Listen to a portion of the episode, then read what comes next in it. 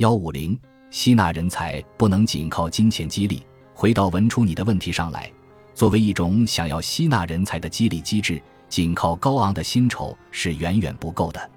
马斯洛需求层次理论包括人类需求的五级模型，从层次结构的底部向上，分别为生理、安全、社交、尊重和自我实现。这种五阶段模式可分为缺陷需求和增长需求。前四个级别通常称为缺陷需求。而最高级别称为增长需求。以你现在这个公司对人才的招募标准，应该是只有那些具有强大创新能力的人才能进入你的法眼。而这些人由于自我认知比较高，他们的需求也不仅仅限于生理、安全和社交了，更多的是尊重和自我实现。特别是在自我实现上，我注意到你创业起初就已经拉了一些骨干成员进来。那些新招募的人才是否会有合适的发展和晋升空间？他们是否还有机会独立完成一些成就，还是只能被之前的骨干成员所管辖？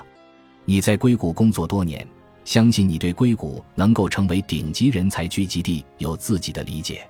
以我在那边短暂的生活经历来看，我所认识的那些硅谷的朋友们，虽然也都享受着巨大的物质奖励。但他们也深深被内在成就感所激励，为自己所独立创造的贡献所自豪。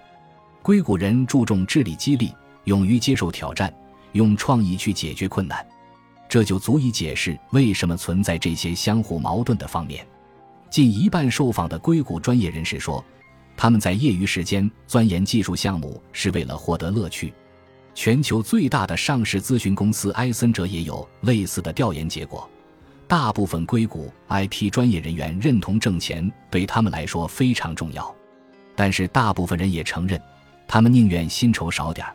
只要工作本身可以激励他们，帮助他们在专业领域成长，为公司创造价值。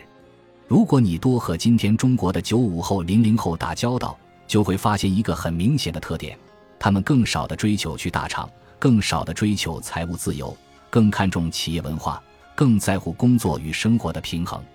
可以说，中国的职业发展氛围越来越趋向于多元化。他们这一代算自由富足的一代，网络原住民，大富大贵的虽然少，但基本衣食无忧，家里很多有房子，没房的很多也未必想着要买房子。所以，他们这一代的职业规划里，钱很重要，但不是唯一的度量衡和手段。因此，对于你来说，除了给丰厚的报酬之外，提供给他们有挑战性的工作、有充分自由的创新氛围也是非常重要的。使命感驱动型公司才是有灵魂的组织，最具创新性和凝聚力的组织才有更高的机会穿越周期走得更远。也许你的公司已经是这样的企业文化，那么是不是你没有充分的展示给那些应聘者呢？对于年轻的员工来说。仅仅在一家受人尊敬的公司获得一份可观的薪水，并不能让他们满足。他们还希望能得到一个有创造力的环境去生活、工作、成长，自由、平等、自我实现、充满创意的工作环境会对他们更具吸引力。这就是新时代的金钱不是万能的吧？